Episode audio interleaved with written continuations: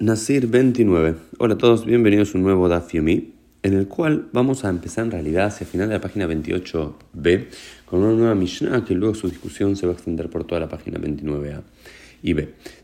La, la, la Mishnah plantea lo siguiente: Aish madiret bno banazir be'eina isha maderet et bena benazir. Dice, el hombre, el padre, puede hacer que su hijo menor de edad se convierta en un nazir, es decir, puede jurar en nombre de su hijo que se convierta en nazir, pero no así su mujer. La mujer, la madre, no puede hacer que su hijo se convierta en un nazir.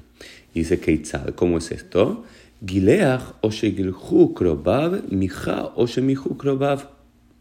Dice, hay dos posibilidades de que el hijo de alguna forma rechace que el padre eh, lo obligue a ser nazir. Una es que si el padre dice mi hijo va a ser un nazir y después el hijo como en acto de rebeldía se eh, pela, se corta el pelo, uno de los señales de una de las cosas que no puede ser un nazir, significa que el hijo se rebeló y no es un nazir.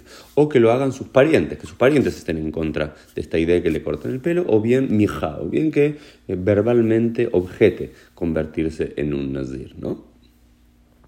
Pero hay, varias cosas interesantes para plantear acá que plantea la, la, la Gemara. Y uno de los puntos que no plantea, que quiero ver dónde aparece en el resto del tratado de Nazir, es que tenemos un caso de un Nazir. El, Shmuel es un Nazir, que es su madre, Hannah, la que lo convierte de alguna forma en un Nazir con su promesa. Todavía no vi ese debate acá en, cómo puede ser que la Mishnah nos diga que una mujer no puede hacer que su hijo se convierta en un Nazir si tenemos un ejemplo paradigmático como es el de Hannah. Pero vamos a ver si lo encontramos en algún lado.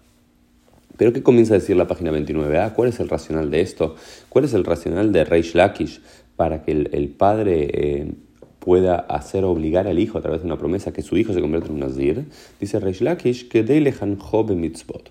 ¿Cuál es el principio general? Que el padre eh, está obligado a educar a su hijo en las mitzvot. Y para educar a nuestros hijos en las mitzvot, no esperamos que lleguen a la edad de los 13 años para que empiecen a cumplir las mitzvot, sino que hay que educarlos antes. Entonces, al parecer, algunos padres pueden querer que sus hijos comprendan y entiendan la mitzvah de ser nazir. Entonces, no sé, cuando tienen 7, 8, 9 años, le dicen, mi hijo va a ser un nazir por 30 días. Pero al parecer hay también una discusión de por qué no involucran a las mujeres y a las hijas mujeres. Dice, por, bueno, hay toda una discusión aquí, bastante no eh, acorde a los parámetros de, igualdad que que muchos de nosotros apelamos en nuestros días, de igualdad de género, de los hijos, de las hijas, de los padres y su lugar en la educación, que por un lado la madre no está obligada a educar a su hijo en las mitzvot y que no, está, no es totalmente obligatorio obligar a las hijas en las mitzvot.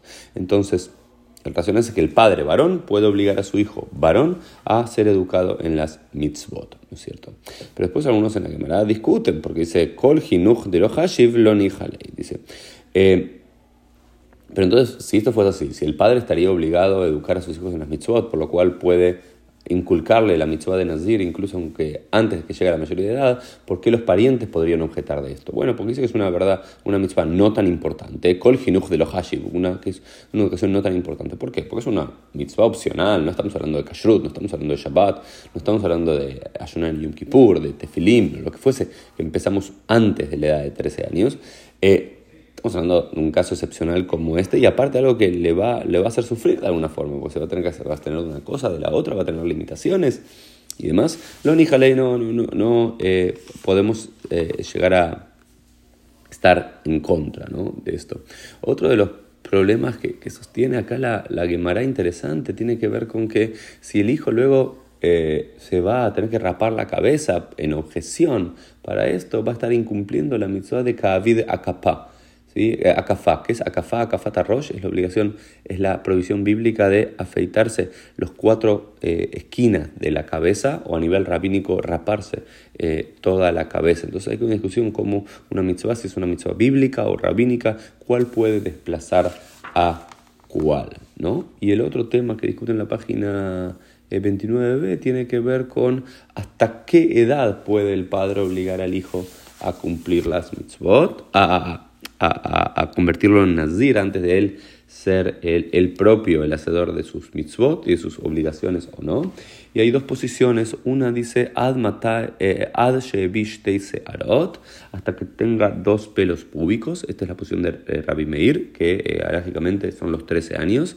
Y otra posición es ad leonat de barim, hasta que eh, eh, llegue a, la edad, al, tiempo de las promesas, de entender las promesas, que es muflasa mukleish, que es un tiempo antes de que se convierta en un ish, en un hombre pleno. Uno se convierte en un ish, un hombre pleno, a los 13 años, pero muflasa mukleish es entendido por los 12 años, es decir, como que se em, empieza el límite para obligarlos a nacer, o los 13 años cuando ya es un bar mitzvah, o los 12 años, un año antes, ¿no? Pero bueno, creo que uno de los temas centrales que podemos rescatar de aquí, de esta... Eh, que imagino que nadie eh, en nuestros días o hace muchos siglos convierte a sus hijos en Nezirim, es idea de que de lejanjo etno le mitzvot, para educar a nuestros hijos en las mitzvot, que no empezamos cuando tienen 13 años, la primera vez que observan Shabbat, o la primera vez que comen kasher, o la primera vez que se ponen tefilín, o la primera vez que leen Torah, o todo no a los 13 años más, sino que empezamos un poco antes a educarlos en eso, para que cuando lleguen a los 13 años ya puedan entiendan lo que deben hacer. Esto fue el Dacio del día, nos vemos Dios mediante en el día de mañana.